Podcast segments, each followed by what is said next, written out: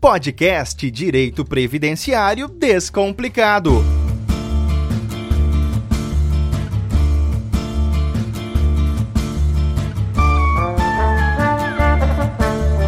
É isso que a vinheta falou. Direito Previdenciário Descomplicado, o seu podcast, agora na edição 003 para você. E hoje a gente vai falar sobre um assunto que todo mundo, quando ouve previdenciário, já lembra em aposentar-se. Pois é, e a gente vai falar das quatro regras de transição. Eu sou o Fabiano Frade e aqui está o Dr. Abelardo Sapucaia, que é advogado, especialista em direito previdenciário. Doutor, esse momento em que a gente discute algo do direito previdenciário que chama a atenção de todos, né? Olá, Fabiano. Olá, ouvintes do nosso podcast. Isso. A aposentadoria por tempo de contribuição sempre teve aí em evidência e agora, após a reforma da Previdência feita em novembro de 2019, ainda mais, porque nós tivemos quatro regras de transição previstas aí na reforma, cada uma com requisitos diferentes aí para a aposentadoria por tempo de contribuição. E a gente vai falar dessas quatro regras. Vamos começar pela primeira regra, que já é uma matemática que tem que ser explicada, né, doutor? Isso. Então vamos só para que o nosso ouvinte possa entender. A gente tinha então a regra antiga, a regra que vigorou até a reforma da Previdência, e ela tinha um requisito mais simples: mulher 30 anos de contribuição, homem 35, podia se aposentar por tempo de contribuição. Só que aí, quanto mais cedo o trabalhador se aposentava, maior era a incidência do fator previdenciário, que era uma fórmula matemática que leva em consideração idade, tempo de contribuição e expectativa de sobrevida. E essa fórmula matemática atua no cálculo do benefício para poder reduzir o valor das aposentadorias. Com a reforma da Previdência, já tivemos aí a introdução de novos requisitos. E vamos então na primeira regra de transição.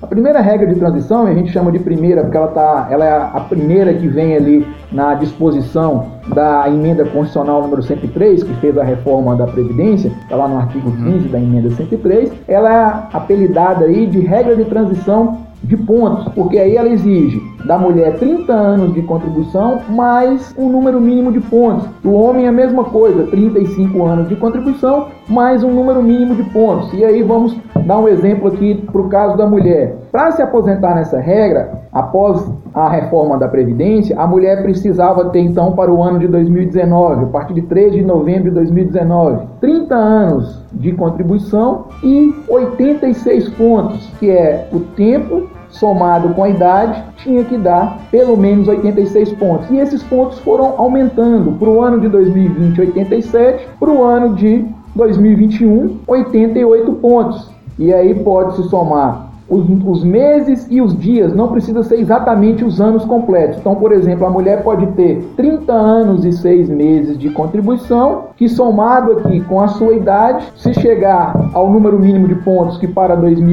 2021 é de 88, ela pode então se aposentar nesta primeira regra de transição. E a segunda regra, doutor? A segunda regra, ela tem um critério um pouco mais simples, que é o critério da idade mínima, chamada de regra de transição da idade mínima. E essa regra de transição, então, ela estabelece, vamos trazer agora o exemplo do homem, 35 anos de contribuição, tempo mínimo de 35, e 61 anos de idade lá em 2019, 61 anos e 6 meses para 2020 e já para o ano de 2021, 62 anos, porque a idade mínima vai aumentando em 6 meses a cada ano até estabilizar em 65 anos, que vai ser a idade máxima aí para o homem se aposentar nesta regra. E a gente agora tem duas regras que meio que se complementam também, né, ali na, na no processo, que formam essas quatro regras que estão valendo agora, né, doutor? Isso. Aí nós temos as outras duas regras de transição que são baseadas num pedágio. O que, que é esse pedágio? O pedágio é um acréscimo no tempo de contribuição. Primeira regra do pedágio: um pedágio de 50% do tempo que faltava para a aposentadoria lá em 13 de novembro de 2019. Sempre utiliza esse marco de 13 de novembro de 2019, que foi a data que as novas regras entraram em vigor. E aí então, se a pessoa faltava um ano para poder, no caso aqui, um exemplo de um homem, faltava um ano para chegar aos 35 anos de contribuição, ele vai ter que cumprir um pedágio de 50% desse tempo que faltava, que é exatamente de seis meses. Então ele vai precisar de 35 anos e seis meses de contribuição para se aposentar nesta regra. Essa regra do pedágio de 50% ela tem dois pontos importantes. O primeiro é que ela exige um tempo mínimo de contribuição para que as pessoas possam se enquadrar aqui. E aí, qual que é esse requisito? Mulher tinha que ter mais de 28 anos de contribuição em 13 de novembro de 2019 e homem mais de 33 anos de contribuição. Se não tinha ainda esse tempo mínimo de contribuição, não vai conseguir se aposentar por esta regra. Então é uma regra para quem estava bem próximo de aposentar, bem próximo de completar os requisitos, mas não conseguiu. O outro detalhe importante dessa regra é que ela normalmente é uma regra que as pessoas cumprem um requisito para ela mais cedo, ou seja, primeiro do que as demais regras de transição. Porém, ela tem incidência de fator previdenciário no cálculo da aposentadoria. Então, as pessoas conseguem se aposentar primeiro por ela, mas na maioria dos casos ganhando menos. A gente falou da terceira regra, mas faltou aí a quarta regra que ela meio que complementa nessa questão aí do pedágio. Né? Isso, é, também é uma outra regra baseada num pedágio, só que aí um pedágio maior, um pedágio de 100% do tempo que faltava para a pessoa se aposentar. E aí agora vamos para um exemplo da mulher. A mulher que tinha 28 anos de contribuição na data de entrada em vigor das novas regras. Então ela faltava dois anos para chegar aos 30 anos de contribuição. Ela vai ter que cumprir um pedágio equivalente a esses dois anos, e aí um pedágio exatamente de dois anos, ela vai precisar de 32 anos de contribuição para se aposentar nesta regra, mais a idade mínima. E a idade mínima aqui para a mulher é de 57 anos, já a idade mínima para o homem é de 60 anos. Então, como ela é uma regra que tem uma idade mínima, Consequentemente, ela não tem incidência de fator previdenciário e aí ela pode ser uma regra mais benéfica em termos de cálculo de aposentadoria. E até aqui a gente falou de requisitos de concessão de benefícios e a gente tem que conjugar ainda nessas quatro regras de, de transição a forma de cálculo, porque cada uma delas tem uma especificidade diferente em relação ao cálculo. Uma tem fator previdenciário, a outra não tem incidência de fator previdenciário. Então é uhum. é importante aqui verificar, preencher o requisito para a primeira regra, qual que é o valor dessa aposentadoria.